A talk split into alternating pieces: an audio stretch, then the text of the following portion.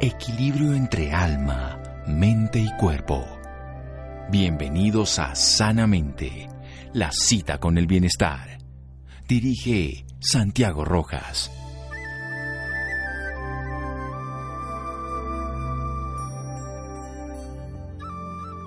Puedes acariciar a las personas con palabras. Francis Scott Fitzgerald. Buenas noches, estamos en Sanamente de Caracol Radio. Al otro lado de la línea y al otro lado del planeta tengo a una persona que tuve el gusto de conocer en una época prepandemia y ahora después de pospandemia he tenido el gusto de aprender de ella, de conocerla, de leerla en sus redes sociales y saber que es una persona que pone el corazón por encima de todo y aporta desde el amor y ahora nos va a aportar desde las palabras esa capacidad de transformar en el dolor, en la experiencia difícil. Ella trabaja siendo médica y cirujana de la Universidad de Salamanca en medicina familiar y comunitaria. Se dedica además a la medicina de urgencias. Tiene doctorado en la Universidad de Salamanca, título en medicina de urgencias y emergencias. Es además psicoterapeuta experta en lo que se llama análisis transaccional y psicoterapia integrativa según el programa internacional ITAA y EATA de Madrid un gran ser humano y su apellido lo dice todo. Doctora Carmen Alegría, qué honor, buenas noches y gracias por acompañarnos. Doctor Rojas, siempre, siempre, siempre es una alegría charlar con usted. Mil gracias por contar conmigo. Bueno, ¿cuál es el poder de las palabras? Pues las palabras tienen un poder increíble. Yo diría que son a veces más potentes que los propios fármacos porque depende eh, de una palabra podemos ayudar a curar o todo lo contrario. Y ahora que con esta pandemia tuvimos que prescindir de otra de las cosas que a mí me encanta recetar, que son los abrazos, pues tuvimos que quedarnos con otra forma como, muy bien decía al principio del, del programa, de acariciar, de, de decir te quiero, de llegar al otro. Y una forma directa de llegar al otro es desde las palabras tenemos que ser muy cuidadosos con las palabras que utilizamos porque podemos ayudar a, sanar y también podemos ayudar a enfermar. Hace unos días me decía una paciente que va, que va a abrir un, nuevo proyecto, una tienda, me decía es que estoy angustiada y estoy estresada. Y yo la escuché y le dije, ¿y por qué no cambias angustiada por ilusionada y estresada por agradecida? Y ya verás cómo las cosas cambian y se quedó sorprendida y abrió los ojos como platos y me dijo, pues es verdad, que ya solo con decirlo ya no me siento tan mal. Ahora sí que es verdad que me siento mucho, con, muchas más ganas de, de, luchar por este proyecto. Algo tan sencillo como cambiar dos palabras de una frase. Parece magia, pero, pero yo estoy convencida de que las palabras son muy importantes para sanar. Los que, lo que nos dicen los otros, y ojo, sobre todo las que nos decimos a nosotros mismos.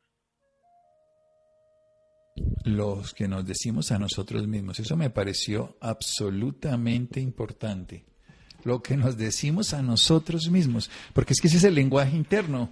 Eh, ahí estaba escuchando eso y uno siempre tiene un diálogo interno que acompaña ese diálogo externo, pero si ese diálogo interno no lo acompaña, pues no hay eco. O sea que no hay voz, no hay palabras, pero las palabras internas. Vamos a hablar sobre eso con la querida doctora Carmen Alegría después de un pequeño corte aquí en Sanamente de Caracol Radio. Síganos escuchando por salud. Ya regresamos a Sanamente.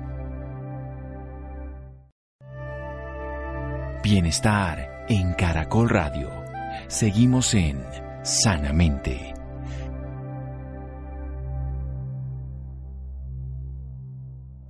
Seguimos en Sanamente de Caracol Radio con Carmen Alegría, médica y cirujana de la Universidad de Salamanca con especialidad en medicina familiar y comunitaria. También tiene un doctorado de la Universidad de Salamanca en medicina de urgencias y emergencias. Para los que no conocen la Universidad de Salamanca, pues por eso se dice una frase que aquí en Colombia también que lo que Natura no da Salamanca no lo otorga, dando la calidad y el prestigio de dicha universidad.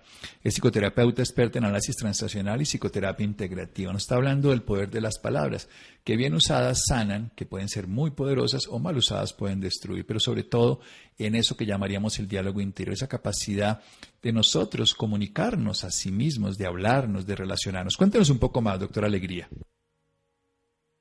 Pues es que como a mí me gusta, aparte de los fármacos que se van a buscar a la farmacia, siempre hablo de las medicinas para el alma, una de las herramientas que tenemos para efectivamente poner en, línea el cerebro y el corazón y las tripas, que es otro cerebro con mucha importancia, eh, una de las cosas que tenemos es la capacidad de hablarnos a nosotros mismos como hablaríamos a, un buen amigo. Nosotros, si, si nos prestamos atención, nos daríamos cuenta de que tenemos mucha más paciencia a veces con todas las personas que nos rodean. Y ante los fallos de los demás siempre tenemos una frase amable. No es para tanto, tranquilo, ya verás cómo la próxima vez lo vas a hacer mejor. Y con nosotros mismos solemos tener frases a veces lapidarias como soy un desastre, ya sabía yo que siempre las cosas me van a salir mal, eh, no valgo para nada. Y lo malo es que nuestro cerebro, a base de escucharnos, se lo acaba creyendo. Y por eso a veces eh, los hechos acaban dándonos razón a los pensamientos y a nuestras palabras. Eh, yo siempre le digo a mis pacientes que cambiar los pensamientos no es tan sencillo, pero cambiar las palabras cuando, cuando empezamos a, a ser conscientes de que detrás de un no, todo lo que, lo que va detrás de un no es como si lo multiplicáramos, no es lo mismo que un paciente me diga yo, yo no quiero tener dolor de cabeza a que me diga estoy aquí porque quiero sentirme mejor, porque quiero eh, vivir más sano y más, más feliz. Ya solo con eso la mitad del dolor de cabeza ha desaparecido. Y entonces soy muy consciente de ese poder que tenemos de mejorar nuestro propio mundo y a su vez con algo tan sencillo como un cómo estás, un te quiero, un estoy aquí para ti, en qué te puedo ayudar, algo tan sencillo y tan gratis como eso, una palabra amable, una palabra amable tiene un poder increíble de transformar la vida. Una palabra amable tiene un poder de transformar una vida. Esa palabra amable es muy bella. Amable es que se deja amar. O sea que una palabra que se deja amar es una palabra que acaricia a una persona, que transforma a los seres humanos. Pero bellísimo eso, de que es difícil cambiar los pensamientos, pero porque además muchos de ellos vienen de manera automática, vienen obviamente como movimiento a la memoria, como reproducción de algo aprendido y experimentado. Pero las palabras hay que enunciarlas, hay que ponernos ahí de enfrente para decirlas. ¿Cómo empezar a hacer esa condición de ser conscientes de lo que sale de mi boca? Lo que yo diga realmente esté con todo mi sentir, porque a veces decimos palabras profundamente ofensivas que tal vez no hubiéramos querido decir en otra condición y que terminamos haciendo un daño que puede llegar a ser a veces irreparable. Sí, no, no somos conscientes. Si fuéramos un poco más conscientes, incluso seríamos cuidadosos a la hora de hablar con un niño. Los niños son esponjas increíbles, no tienen dos orejas, tienen cien y escuchan absolutamente todo lo que nosotros ni siquiera somos conscientes de que están escuchando. Y no damos importancia, pero si contáramos las veces que a un niño pequeño que está asomándose al mundo con esos ojos que tienen los niños de querer disfrutar todo, de querer probar todo, de querer aprender la vida en cada instante, y nosotros los adultos generalmente a un niño pequeño lo, lo que más le decimos a lo largo del día es no, no toques, no juegues, cuidado, cuidado, cuidado, no, no, no pises, no, no, no chilles, no, no te muevas. Eso es una forma de anular ese cerebro que está, eh, eh, está creciendo. Yo siempre le digo a los padres que, sean muy cuidadosos, que procuren buscar las formas en positivo, porque cuando al niño le hablamos en positivo, no solo aumenta su autoestima, es que aumentan las conexiones neuronales y, conseguimos hijos mucho más inteligentes. Entonces, una palabra amable unida a un abrazo es como el trampolín para asegurar que ese niño de mayor se va a sentir seguro, se va a sentir contento, va a aprender cosas tan sencillas como la autoestima, la asertividad, esas, esas cosas de inteligencia emocional que están tan de moda de un tiempo a esta parte, pero que, que no nos han sabido muy bien explicar. Pero todos cuando, cuando nos sentimos bien, sí sabemos decir estoy bien, estoy feliz. No hace falta ir a ningún diccionario a que nos digan en qué consiste la felicidad, en qué consiste la alegría. Eso es algo que venimos de fábrica con la alegría. no, no cercenemos esa alegría repitiendo sin, sin cesar palabras que tienen que ver con lo contrario, porque acabamos, acabamos creando lo que decimos. Eh, depende de mí como, como yo quiero elegir cuando salgo a la vida. Entonces hay veces que yo misma me sorprendo y respiro, paro y me digo, bien, tienes una jornada entera de urgencias por delante. Elige cómo quieres estar. Y yo misma elijo estar bien. Porque si, si en vez de elegir estar bien yo dijera, eh, no quiero sentirme cansada, no quiero sentirme enfadada, no quiero sentirme angustiada, le estoy justo dando al cerebro frases que lo que ayudan es más bien de sentirme mal, me, llevan a lo contrario, al, cansancio, al agobio. Simplemente algo tan sencillo como decir, elijo estar bien. Y yo hablo por experiencia. Con solo decir elijo estar bien ahora mismo, que es lo que tengo, que no puedo, no puedo elegir estar bien la semana que viene, ni puedo elegir eh, sentirme bien ayer, pero ahora sí, y elijo estar bien aquí, y agradezco el hecho de estar viva. y algo tan sencillo como eso, y tan barato, y con tan pocos efectos secundarios y cómo cambia la jornada de guardia. Hablo por mí porque no puedo hablar de otra manera. Pero Siempre hablamos por nosotros y eso es, lo más poderoso y lo más honesto y, al mismo tiempo eh, la simpleza de la vida. La simpleza de la vida es muy simple, la vida es simple, pero no nos explican cómo entender esa simplicidad y generalmente nos la complicamos y buscamos soluciones fuera y a veces en forma de pastillas que no son necesarias. De pastillas que no son necesarias, pero hay una cosa fundamental que quiero resaltar de toda esta belleza de diálogo. Y es elegir cómo nos queremos sentir. Y no desde el rechazo. Cada vez que rechazamos algo lo volvemos un obstáculo frente a nosotros. Sin embargo, cada vez que decidimos y elegimos sobre esa acción, nos propendemos, nos dedicamos, desarrollamos esa capacidad. Y hay que elegir estar bien, aún en los peores momentos. Hay que elegir estar bien, aún, como diría Gandhi, sembrar aunque otros pisen la cosecha, seguir aunque las cosas no sean como yo quisiera, porque sigo pudiendo elegir. Lo que nos diría Víctor Frankl, aún en los momentos de más daño psicológico y biológico, aún tenemos un espacio de libertad y podemos elegir y decidir cómo sentirnos. Vamos a hacer un pequeño corte aquí en Sanamente de Caracol Radio. Síganos escuchando por salud. Ya regresamos a Sanamente. Bienestar en Caracol Radio. Seguimos en Sanamente.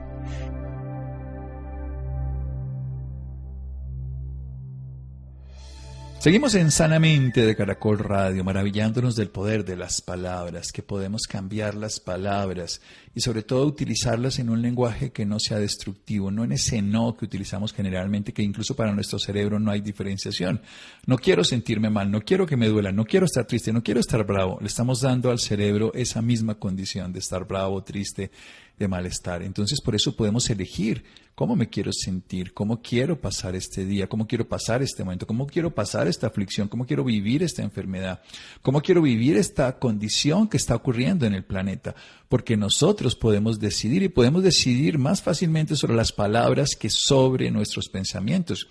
Sin embargo, en la medida que nos digamos palabras en ese diálogo interno, en la medida que utilicemos un lenguaje que tenga un sentido, en la medida que no nos destruyamos ni a nosotros ni a los demás con el lenguaje, pues nuestros pensamientos van a estar cargados de ese mismo tipo de tono, de ese mismo tipo de dimensión, de esa misma estrategia. Continúe, doctora Carmen, que quiero escuchar sus palabras.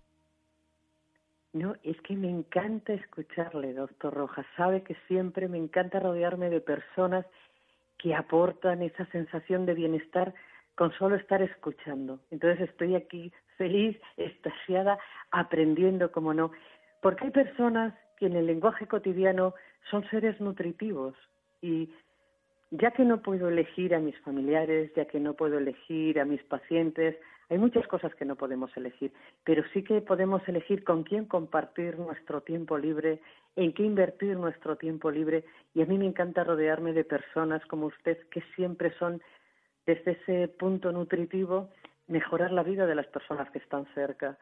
Eh, estábamos hablando de elegir. Claro que la elección es fantástico, es, es un poder que tenemos que no somos conscientes de ese poder.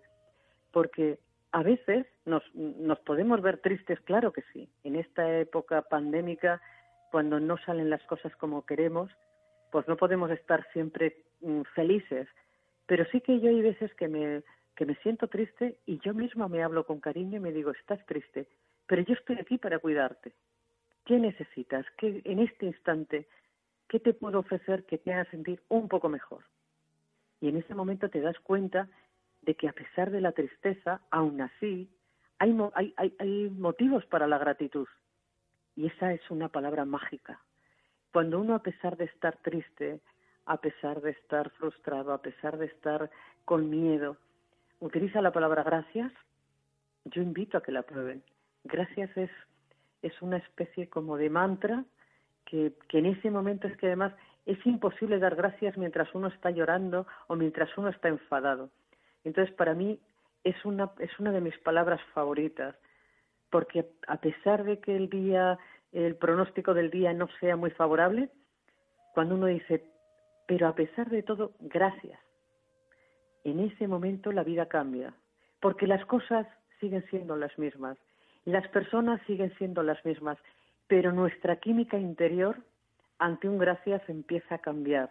Y cuando yo cambio, me parece que lo decía Rumi, cuando, cuando mi forma de ver las cosas cambian, las cosas que miro cambian. Pues algo tan sencillo como gracias. Es sencillo y tampoco tiene efectos secundarios. Más bien al contrario, tiene efectos muy poderosos y muy favorables. Sí, los efectos en este caso son todos primarios y transformadores. Además, el poder de las palabras lo usamos en cada momento, porque o hablamos con nosotros en el interior, que puede llegar a ser varias veces más, algunos hablan de seis veces, nos referimos al exterior, pero siempre desde el interior, porque nuestras palabras salen desde el interior. O sea que hay que llenar ese espacio. Y qué bonito eso de Rumi, ¿sí? Cuando uno empieza a mirar las cosas y a referirse a las cosas de manera diferente, a apreciarlas, a vivirlas, estas cambian. El observador modifica lo observado y esto es una característica que también la física cuántica nos lo ha enseñado y la práctica sobre todo que lo podríamos ver de una manera más sencilla. ¿Qué hacer con el miedo a dañar que muchas veces hace que nos guardemos las palabras por no decir lo que pensamos y terminamos, vamos a decirlo de esa manera, haciéndonos daño, envenenándonos? hay veces que por no decir a tiempo, no, no decir lo que sentimos, no mostrar nuestra opinión, a veces sale en forma de torpedo ya y es como una bomba que llega y agujerea por allá por donde pasa. Antes hablábamos de la asertividad. Eh, deberíamos aprender a saber explicar nuestros sentimientos mm, desde el amor y desde la, la sensación de, de justamente más que dañar al otro es eh, explicar al otro cómo nos sentimos. Eh, cuando yo hablo en primera persona y cuando yo digo me siento mal, por ejemplo, por poner un ejemplo, me siento mal cuando llegas siempre tarde a las citas, bueno, ya, vamos a matizar, ya quitaría la palabra siempre. Me siento, hoy me, me, he sentido mal porque te estoy esperando. No es lo mismo que cuando la otra persona llega y tú ya dices, eres un desastre porque siempre llegas tarde se me escapó siempre en la primera frase porque estaba pensando en la segunda. Es lo mismo, es más o menos decir las mismas cosas, pero son tan diferentes. Entonces, no nos enseñan en la escuela, o al menos aquí en España, se está empezando a dar, nos estamos empezando a dar cuenta de lo importante que es aprender a saber explicar nuestro, cómo nos sentimos y a saber eh, hacer llegar al otro nuestras emociones sin esperar a que a base de, de ir acumulando y acumulando, como usted muy bien decía, doctor, las cosas acaben siendo ya casi un veneno.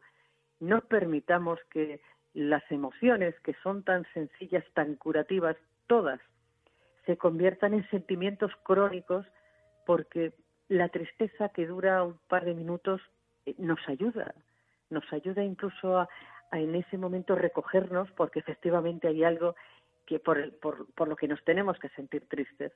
Pero la tristeza cuando se convierte en un sentimiento crónico, depresivo, eh, unida pues a lo mejor a la rabia, a veces nos enfadamos porque no sabemos distinguir entre que estamos tristes o estamos enfadados. Y acabamos acabamos amargándonos la vida y amargando a todos los que nos rodean. Entonces, algo tan sencillo como primero, como usted muy bien decía, mirar dentro, conectar con lo que nos pasa, y de forma sencilla y de forma tranquila, una vez que ya soy consciente de lo que a mí me ocurre, hacérselo llegar al otro, pero desde la tranquilidad y sin esperar que la otra persona venga a arreglarme la tristeza, porque ya soy mayor y ya soy capaz de cuidarme a mí misma. Simplemente comunicarle cómo yo me siento, quizás para que si, si vivimos juntos sea más sencilla esa convivencia. Más sencillo esa convivencia, además, porque hace que nos podamos relacionar de una manera integral. ¿Cómo sería un diálogo por la mañana cuando uno se despierta con uno mismo y ese diálogo final antes de quedarnos dormidos, dormidas, antes de entrar precisamente en ese lugar donde las palabras sobran, que es el lenguaje del inconsciente? Pues es una pregunta fantástica porque yo no era consciente hasta ahora mismo que, he pensado, ¿qué me digo a mí misma a primera hora de la mañana? Pues una de mis primeras palabras es gracias. ¿Y qué, cuál es la última palabra que me digo? Pues también gracias. Ahora que, ahora que me ha preguntado, he, sido consciente de que lo hago, pero no me estaba, no, no, no, no había caído en ese detalle. La primera palabra que yo me digo a mí misma por la mañana es gracias, gracias. Sobre todo cuando me despierto, de, porque me encanta despertarme sin despertador. Entonces, ahí sí digo gracias. Cuando estoy en urgencias y a lo mejor estoy dando una cabezadita, no soy, no, no, no estoy tan preparada para decir esas gracias con tan mayúsculas pero, por ejemplo, cuando tengo que hacer un traslado de un paciente de UCI, siempre busco algún motivo por el que yo pueda dar gracias. Por ejemplo, qué bien que a pesar de que son las 4 de la mañana y tengo que ir corriendo al hospital para irme en un, a 200 kilómetros, mi coche funciona para llegar al hospital. Y en ese momento, en el momento en el que busco un solo motivo por el que dar las gracias, aunque sean las 4 de la mañana, aunque esté lloviendo a cántaros, es que el cerebro cuando escucha la palabra gracias cambia. Y la última palabra que digo por la noche también es gracias, porque me gusta no cargar en la mochila del sueño las cosas o imprevistos que durante el día a lo mejor han servido un poco a modo de zancadilla. Entonces, me gusta la palabra desnudarse porque significa literalmente quitar nudos. Entonces, ¿para qué nos vamos a ir a la cama, a ese lugar del inconsciente donde sobran las palabras, con el cerebro lleno de nudos, de frustraciones, de malos entendidos, de palabras que nos hemos dicho a nosotros mismos que a lo mejor no eran las más adecuadas? Entonces, si uno se desnuda mentalmente y aparca las cosas que en ese momento no tienen por qué irse contigo a la cama, yo estoy convencida de que el sueño, que es el sueño reparador, es muy sabio, durante nuestro proceso de dormir también las cosas se van arreglando sin necesidad de palabras. Sin necesidad de palabras, sí, cuando entramos ya en el sueño estamos en un lenguaje totalmente distinto, el lenguaje del inconsciente, es un lenguaje arquetípico, es un lenguaje universal, trasciende los símbolos que hemos creado en una cultura como lenguaje de palabras y nos compenetramos con la vida y además somos creativos, que hay que entender que un niño precisamente habla es en arte, antes de hablar canta, antes de caminar baila y antes de escribir pinta, o sea que su lenguaje creativo es preverbal y simplemente nosotros si lo construimos como un lenguaje verbal y damos palabras. ¿Cómo expresar el amor con palabras? Qué cosa tan difícil, ¿eh? porque uno podría utilizarlas, pero siempre se queda corto. Sí, es que hay hay sentimientos en los que muchas veces nos faltan las palabras, precisamente porque queremos eh, expresar esas, eh, esas emociones, esos, esas sensaciones para los que no encontramos palabras. Hay veces que, que son tantas las cosas que queremos decir que a veces es mejor un silencio, una mirada, una sonrisa, un gesto. Y si podemos, por supuesto, un abrazo en nuestra cultura, yo creo que el amor es una especie de tabú. Hay, yo creo que hay dos grandes tabús, la muerte y el amor. Y, y no estamos preparados para hablar así de tú a tú y poder decir te quiero sin que nos sonrojemos. Y tendría que ser mucho más sencillo porque un te quiero es curativo. Pero a veces utilizamos sinónimos como avísame cuando llegues para que yo me quede tranquilo. Bien, pues eso también es una forma de decir te quiero. Un, eh, te voy a preparar un cafecito con todo mi cariño. un qué bien que has llegado, un cómo me gusta estar contigo. Eh, esos pequeños giros que damos, porque en el fondo, detrás de todas esas, hay es un te quiero, pero nos cuesta mucho, no, nos, no estamos preparados. Yo creo, y me gusta comprobarlo, que las nuevas generaciones están dejando un poco atrás ese miedo a expresar realmente que queremos, sin, sin necesidad de, de que nos juzguen o que nos no sé cómo explicarlo. Creo que la gente joven dice te quiero de una forma más tranquila. No lo sé, quiero pensar que es así. Sí, el tema es que también a veces el te quiero estaba asociado, por lo menos en esta cultura, cada cultura seguramente tendrá su connotación, a una relación muy estrecha, pero realmente nosotros también a veces se subvalora porque queremos una gaseosa, queremos una, un una casa, un carro, un vestido, y la expresión del, en el lenguaje del amor cuando le hablamos a muchas personas, podemos querer a muchas personas y podemos amar incluso, realmente sería lo ideal, este sentido existencial del amor, pero ponerlo en el lenguaje a veces nos quedamos cortos y, ponerlo en, las palabras útiles. Hay, hay culturas que dicen que la palabra es divina y el lenguaje es humano, entonces a veces entre menos palabras también hay más poder en ellas. Pero quiero que volvamos a esa parte práctica del no. ¿Qué le pasa al cerebro con esos noes que nos decimos permanentemente o que rechazamos a los demás en las dos direcciones, para uno mismo para los demás?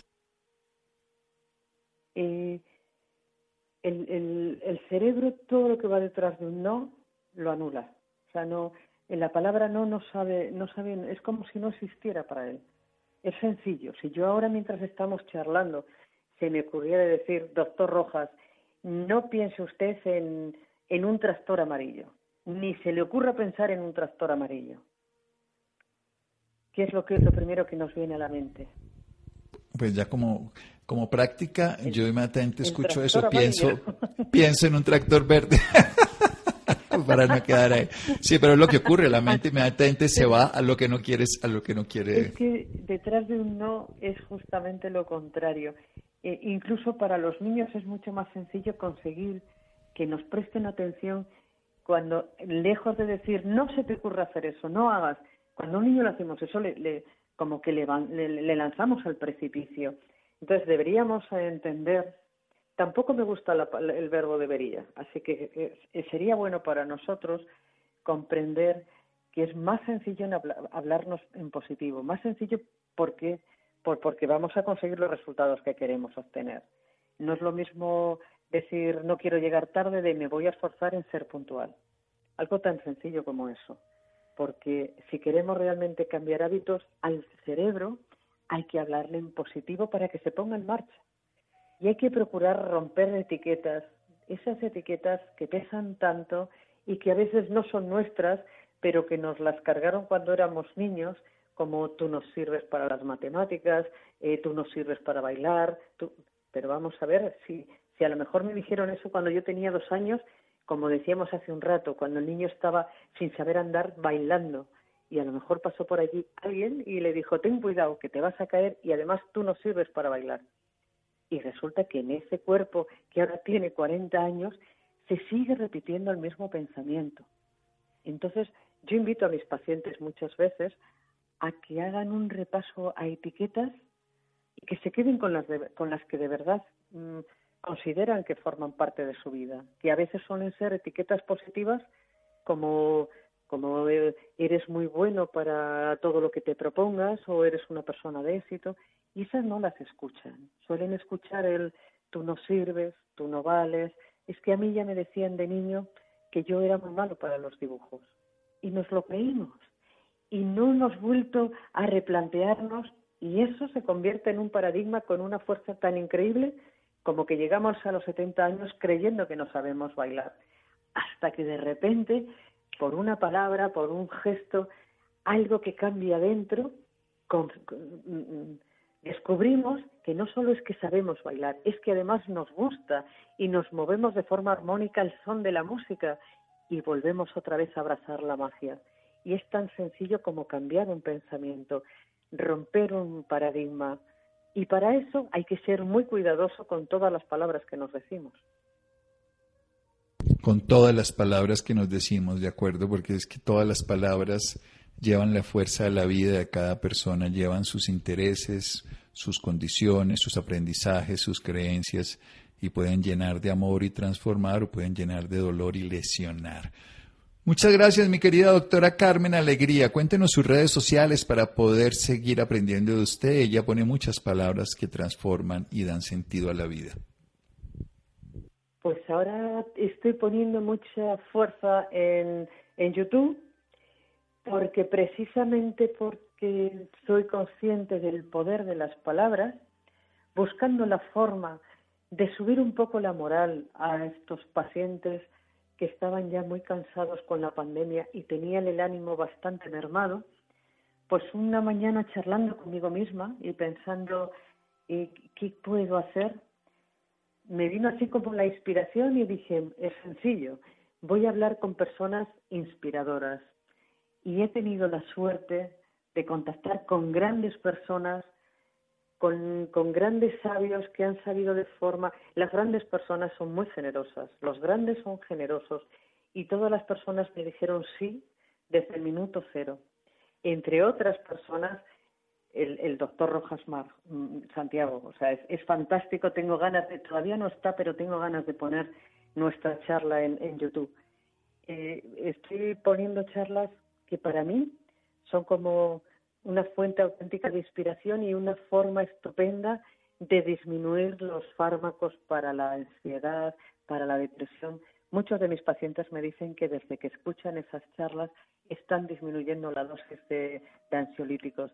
Entonces ahora estoy muy volcada en YouTube, pero todos los días me asomo por Twitter y, y, tampoco puedo dejar a los pacientes que me siguen por Facebook. Entonces es, lo tengo que dosificar no puedo estar todo el día en las redes. Eh, lo hago yo personalmente porque me gusta el contacto, el tú a tú. Hay personas que me dicen, pues, ¿por qué no se busca usted un secretario? Porque lo hago desde el corazón. Entonces ahora estoy en YouTube, eh, es sencillo, doctora Carmen ese punto alegría, que es como, como me identifico y es sencillo de encontrar. Y hay muchas charlas.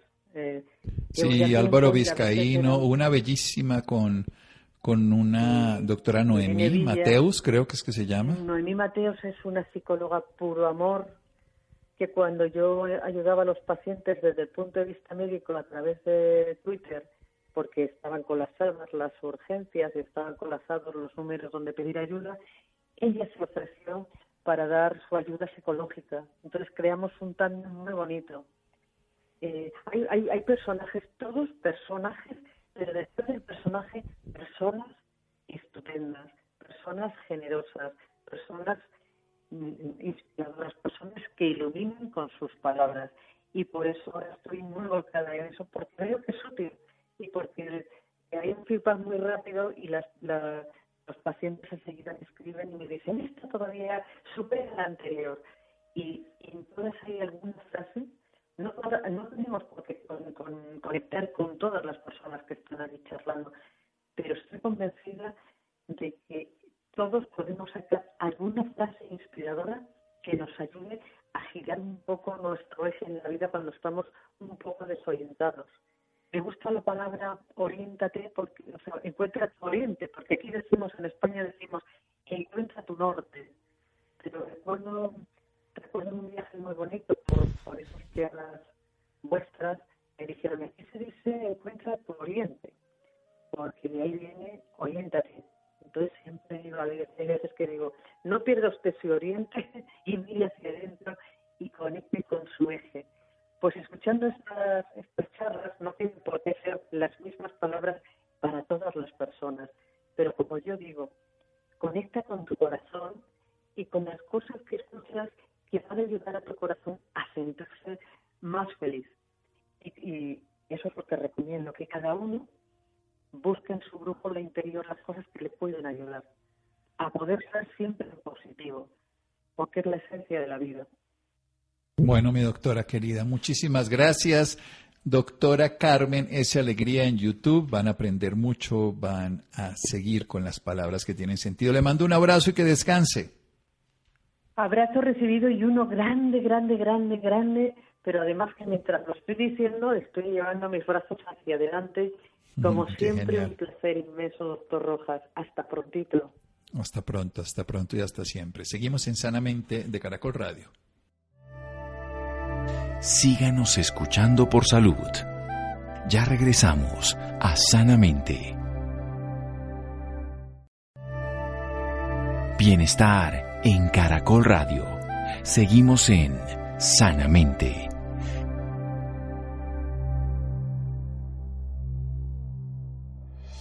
Seguimos en Sanamente de Caracol Radio. Pueden seguir a la doctora Carmen Alegría en DRA Carmen S.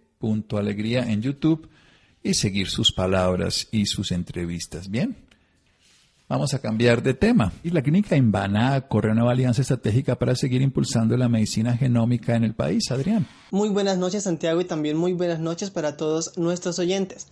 En esta ocasión les quiero contar que una alianza con la compañía biotecnológica Veritas Intercontinental convirtió a la clínica Invanaco en el centro de referencia en Colombia en la secuenciación del genoma completo. La clínica Invanaco renueva alianza estratégica para seguir impulsando la medicina genómica en el país. La renovación de esta alianza permite a ambas instituciones dar un paso más para hacer realidad el desafío más grande e inmediato del cuidado de la salud, hacer realidad una medicina predictiva, preventiva y personalizada, enfocada en el cuidado y promoción de la salud. Para profundizar más en este tema nos acompaña en esta ocasión el doctor Luis Izquierdo, él es director médico de Veritas Intercontinental. Doctor Luis, muy buenas noches y bienvenido sanamente a Caracol Radio. Muy buenas noches, muchas gracias. Bueno, primero que todo y para comenzar me gustaría que nos hablara un, eh, pues un poquito sobre en qué consiste esta alianza. Sí, la alianza con la clínica Manaco para nosotros es una alianza estratégica aquí en Colombia. Tenemos alianza con las principales clínicas internacionales, Albert Einstein en Sao Paulo, la Clínica Universitaria de Navarro en Madrid. Y bueno, pues eh, eh, aquí en Clínica en Manaco pues ha sido también muy importante para nosotros llegar a este acuerdo con el objetivo de impulsar ya no solamente todo lo que es la medicina genómica, sino como muy bien decías en la presentación, impulsar algo que es muy novedoso, aunque ya se puede hacer y tenemos unos frutos muy buenos como es la medicina preventiva genómica. Bueno, eh, me gustaría entonces ahora que nos contara, para los que no sabemos, qué es la medicina genómica. Sí, la medicina genómica es eh, una medicina que utiliza la información genética que está en todas nuestras células para mm, prevenir enfermedades, que es eh, lo, más novedoso, saber qué personas tienen un riesgo determinado de tener una enfermedad de las frecuentes, pues un cáncer, una enfermedad cardiovascular, y sabiendo eso, tomar las medidas para que esa enfermedad no aparezca o si aparezca, tratarla muy precozmente y así poder curarla se utiliza también para hacer diagnósticos en personas que ya tienen una enfermedad, que tienen una enfermedad que sospechamos de base genética o con alteraciones genéticas, como pueden ser las enfermedades oncohematológicas, las linfemias, linfomas, los tumores, y también para el tratamiento. La medicina genómica eh, durante estos años se han desarrollado tratamientos que llamamos de medicina personalizada, muy específicos para alteraciones genéticas que tienen las células que, son las causantes de la enfermedad. Entonces, en estos tres aspectos, tanto el preventivo como el diagnóstico el tratamiento, la información genética, ya hablamos de genómica, que es el conjunto de toda la información hereditaria que hay en una célula, pues es muy importante conocerla para poder poner en marcha estas acciones.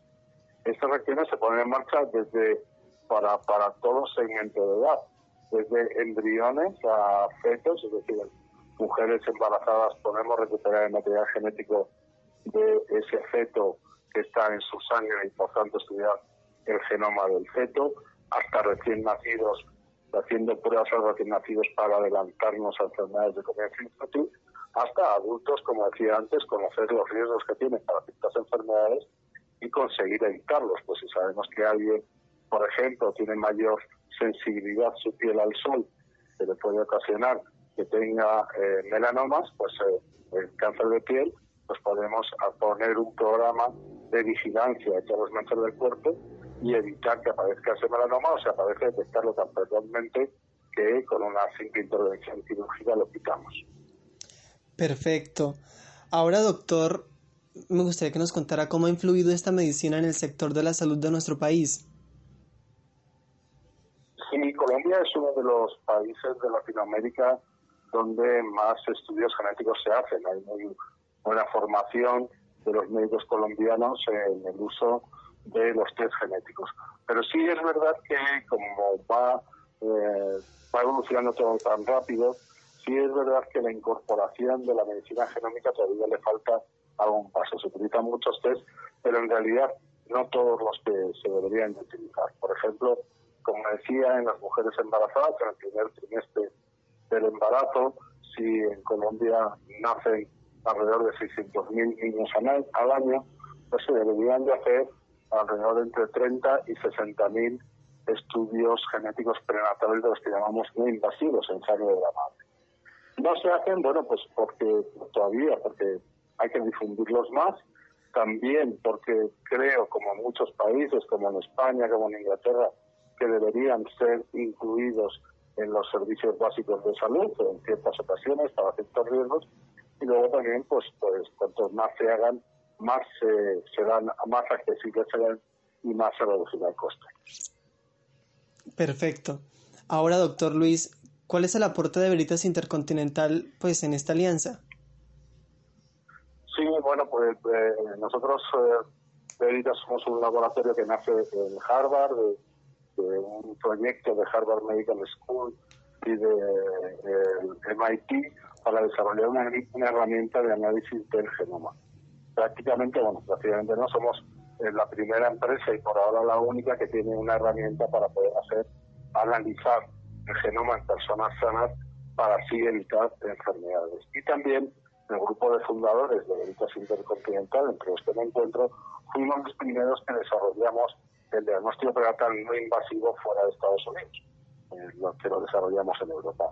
Y tenemos también, hemos desarrollado un test genómico para el feto, también muy importante. Yo creo que estas son las fortalezas que tenemos, la innovación y al mismo tiempo la experiencia de muchos años que tenemos en Veritas, que unido al, buen hacer, eh, siendo, como bien sabe, Clínica Manaco, uno de los eh, eh, hospitales con las mejores certificaciones de todo el mundo y, del país, pues es una alianza muy importante para todos para seguir cada vez más en esa línea de prevención de enfermedades y de mayor calidad de la medicina. Perfecto. Ahora, ¿cómo, cómo han utilizado, pues, o cómo puede utilizarse esta medicina genómica con todo este tema que estamos viviendo del COVID-19? Precisamente desde que empezó la infección por el COVID-19 se vio que la severidad de la infección, las consecuencias de la infección, hombre, sabíamos que afectaban más a las personas mayores, es lógico, a las personas que ya tenían alguna enfermedad, pero se empezó a conocer que personas con igual condición, igual sexo, pues el desarrollo de la enfermedad era distinto. Nuestro grupo de investigación empezamos a pensar que la causa era la, la, genómica de esas personas. Nuestra genómica, la secuenciación genómica de cada uno es individual, es distinta a la de otros. Entonces descubrimos que hay una serie de variantes en el genoma que hacen lo que decíamos antes, que la enfermedad del COVID sea más severa.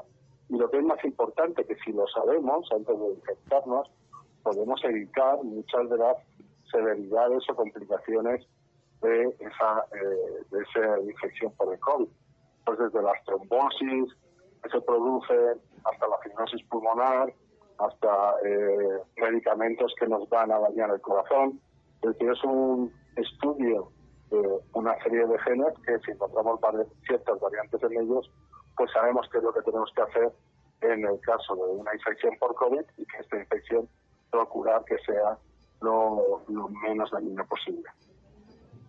Perfecto, doctor. Ahora me gustaría que nos comentara cómo ha sido el progreso para todo este campo de la medicina en el país desde el 2019, cuando se dio la firma de este acuerdo. Sí, bueno, pues eh, eh, la verdad es que durante estos, este año del COVID pues, se ha mejorado, hemos mejorado la herramienta, hemos mejorado los tiempos de respuesta, eh, se ha mejorado también las técnicas de secuenciación. Es decir, que es un continuo eh, es una continua innovación y mejora y aplicaciones, pues como esta que hablábamos del COVID, o la que hablamos del genoma de, eh, los fetos, en la de la mujer embarazada, que nos permiten pues, aumentar nuestra capacidad de predecir y prevenir enfermedades. Muy bien, doctor Luis Izquierdo, director médico de Veritas Intercontinental. Muchas gracias por aceptar nuestra invitación y por acompañarnos esta noche en Sanamente. Encantado, muchísimas gracias y buenas noches. Santiago, muy buenas noches y les deseo a todos un feliz descanso. Bueno, muchas gracias a Adrián, muchas gracias a Laura, Ricardo Bedoya, Freddy, Jessy Rodríguez. Quédense con una voz en el camino con Ley Martin. Caracol piensa en ti. Muy buenas noches.